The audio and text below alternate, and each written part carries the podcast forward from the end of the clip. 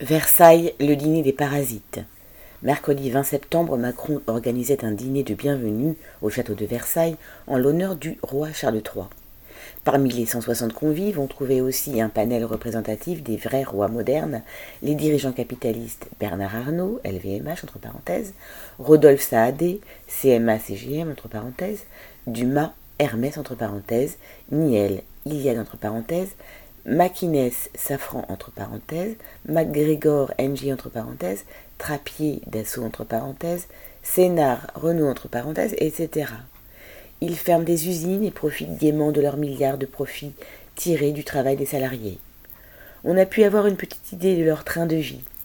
Autour d'une table de 62 mètres, ils ont bu des vins d'exception. Le château Mouton Rothschild de 2004 a coûté environ 2700 euros la bouteille. Le homard bleu, la volaille marinée au champagne, tout cela ne pouvait pas se manger dans n'importe quelle assiette. Les invités ont pu se délecter dans de la porcelaine du XVIIIe siècle provenant des réserves de l'Élysée, et de boire dans des verres en cristal de baccarat. De peur de choquer les classes populaires, victimes de l'inflation, des bas salaires et des sacrifices demandés par ce monde privilégié, le coût du dîner n'a pas été communiqué. Élysée et gouvernement refusent de donner le prix.